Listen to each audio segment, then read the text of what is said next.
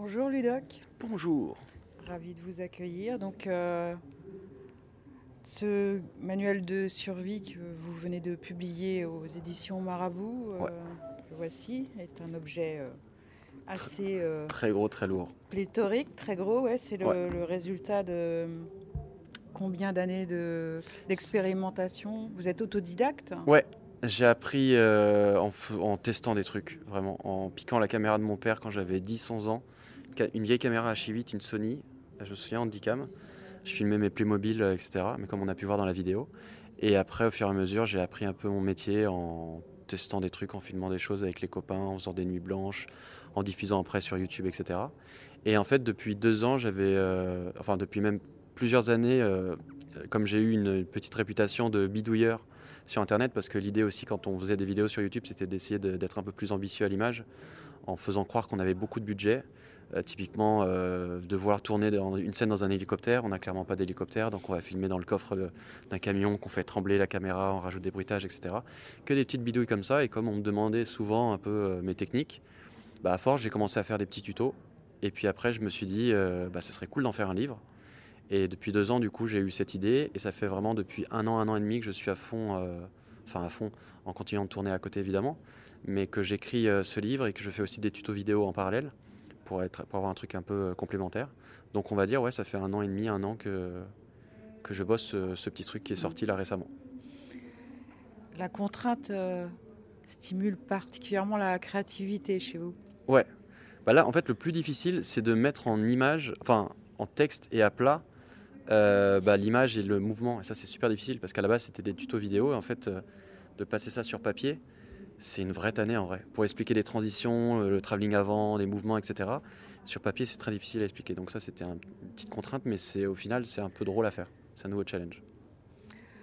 Vous êtes euh, voisin de la Satis TV, puisque vous tournez à quelques Ouais. bâtiments d'ici, à quelques J'ai tourné maison. hier, Vous êtes euh, actuellement en production de- Ouais. D'un projet qui vous tient à cœur. Je tournais hier, euh, alors je peux pas tout dire malheureusement puisque c'est pour Amazon et forcément j'ai signé un papier qui m'empêche de tout dire, mais j'ai tourné en effet toute cette semaine euh, un projet pour Amazon qui sortira, je ne sais pas, mais ça sera pour 2021. Et donc en effet j'étais dans les studios juste à côté. Et Donc euh, vraiment j'ai fait le chemin là tout à l'heure comme tous les matins de la semaine. Donc et même j'avais commencé une, une école à côté qui s'appelle l'écart, Mhm. un BTS que j'ai malheureusement vite abandonné pour me lancer dans le métier. Malheureusement ou heureusement? Bah, C'est pas heureusement du coup. mais bon, c'est un peu méchant pour, pour l'école. Mais euh, non, non, heureusement, en fait, j'ai eu la chance de pouvoir, euh, comme je faisais déjà des vidéos très tôt, pendant les intercours au lycée avec les copains, etc. J'ai commencé le, BT le BTS audiovisuel, mais en fait, euh, comme après mon bac la première année, je commençais déjà à me faire connaître un peu sur Internet. J'ai monté ma boîte la première année. Et, et en fait, je me suis dit, ça sert à rien de continuer à aller en cours, vu que ça commence déjà à, à marcher et qu'on m'appelle. Et euh, la meilleure école pour moi, ça reste le terrain, donc euh, autant continuer comme ça. Et je me suis lancé, j'ai eu un peu de chance. Et, euh, et voilà. La production sur laquelle vous travaillez actuellement est un peu plus ambitieuse que d'habitude? Ouais, parce qu'en en fait, quand moi j'ai commencé sur, euh, bah, sur YouTube, je me suis fait connaître comme ça, mais c'est souvent des formats courts. C'est des 2-3 minutes, maximum des 15-20 minutes quand on fait des courts-métrages. Et là, l'envie depuis plusieurs années, forcément, c'est de passer des formats un peu plus longs pour développer des personnages. C'est ça qui est un peu frustrant euh, sur Internet, c'est que comme les gens ne sont pas forcément prêts à s'installer, à se poser pendant 1h30, bah, il faut faire des choses plus courtes. Mais forcément, dès qu'on commence à installer des personnages, des histoires, on a envie d'aller un peu plus loin en tant que réalisateur. Et là, c'est euh, ce que je peux faire maintenant depuis 2-3 ans, et notamment pour Amazon. Donc, euh, donc là, c'est la période qui devient un peu cool où on prend un peu plus de temps. Parce qu'à l'époque de, bah, du Studio Bayer, de toutes ces vidéos, c'était euh, on a une idée le lundi, on la tourne le mercredi, jeudi, on la monte ensuite, on la diffuse le dimanche. Et là, tout est, tout est plus long et du coup, tout est plus cool. On prend beaucoup plus de temps d'écriture, de prépa, on a beaucoup plus de temps de tournage. euh, C'est une vraie petite aventure, donc c'est assez cool. Vous êtes, comme on l'a mentionné, plutôt un touche-à-tout. Alors, euh, comment on prend du recul et qu'est-ce qu'on peut déléguer euh, quand on arrive euh, Avec plus d'équipes Au moment où on peut vraiment s'intégrer dans une production dite standard? Bah, alors, moi j'ai la chance, c'est que ça s'est fait petit à petit. C'est-à-dire, en effet, quand on est autodidacte, on apprend à faire tous les métiers parce qu'on est un peu obligé. Donc, on apprend à prendre le son, à faire le montage, à faire la lumière, etc., à s'organiser. Et en fait, au fur et à mesure, je me suis entouré, c'est-à-dire du jour au lendemain, je ne suis pas passé tout seul avec une équipe de 40-50 personnes comme c'est le cas aujourd'hui. Ça s'est fait petit à petit. Au début, j'ai d'abord eu un ingé son, ensuite euh, euh, une chargée de prod, euh, ensuite, enfin, ça s'est fait au fur et à mesure. On est passé à une équipe de 2, ensuite 3, 10, etc. Donc j'ai appris au fur et à mesure. Mais c'est vrai que c'était assez difficile parce qu'au début, quand on, en tant que réalisateur, on a le plus difficile pour moi, c'était de partager un peu la vision et de mettre sur papier pour essayer d'inclure et d'impliquer un peu toute l'équipe. Et ça, c'est toujours difficile quand on a le truc dans sa tête et qu'on marche aussi au feeling. Euh, ça a été aussi une des difficultés d'écrire un, livre là-dessus parce que forcément, euh, tout ce que j'ai appris, ça s'est fait au feeling. Il n'y avait pas vraiment d'explication. Et il faut mettre sur papier un peu pourquoi euh, on veut faire un plan en contre-plongée, pourquoi on veut faire un plan comme ci, comme ça.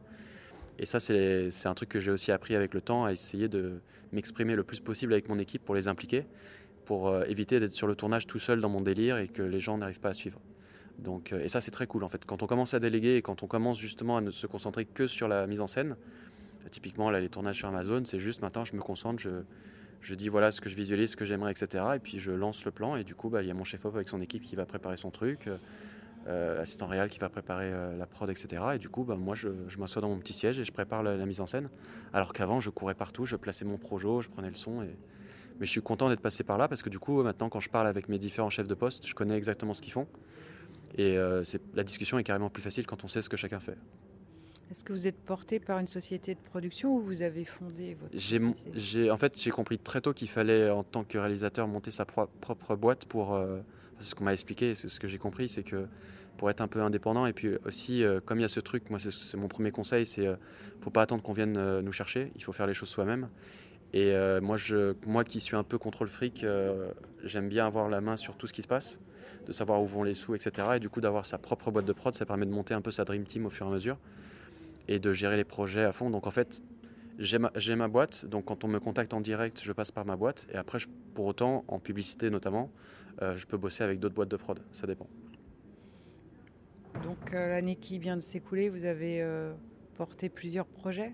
Ouais, en vrai, moi cette année, elle a été très bien. J'ai pas trop à me plaindre, malgré tout ce qui a pu se passer, parce que j'ai fini mon tournage justement. La série euh, pour Amazon euh, que j'ai fait, elle est sortie. Euh, donc là, on en prépare une nouvelle, mais la première, elle est sortie fin juin, et en fait, on a fini le tournage début mars, et on est parti en post-prod. Et en fait, pendant le premier confinement, j'étais en parallèle en post-prod pour la série, et puis en parallèle sur la fin de l'écriture de ça. Et vraiment, je suis sorti du tournage pour Amazon, et je me suis dit, maintenant, il faut que je m'enferme, il faut vraiment que je finisse ce livre le confinement est arrivé, donc meilleur timing. Et, euh, et, puis après, il y a eu maintenant, en ce moment, il y a beaucoup de prépa pour euh, l'année 2021 avec euh, d'autres gros projets. Donc en vrai, 2020 est plutôt cool. Ça m'a permis justement de prendre un peu plus de temps pour, pour moi et pour réfléchir à mes projets perso. C'est ça aussi la difficulté, c'est que en tant que réalisateur, on, a cette facilité de, Enfin, tout le monde ne l'a pas, mais j'ai eu cette chance d'avoir pas mal de propositions.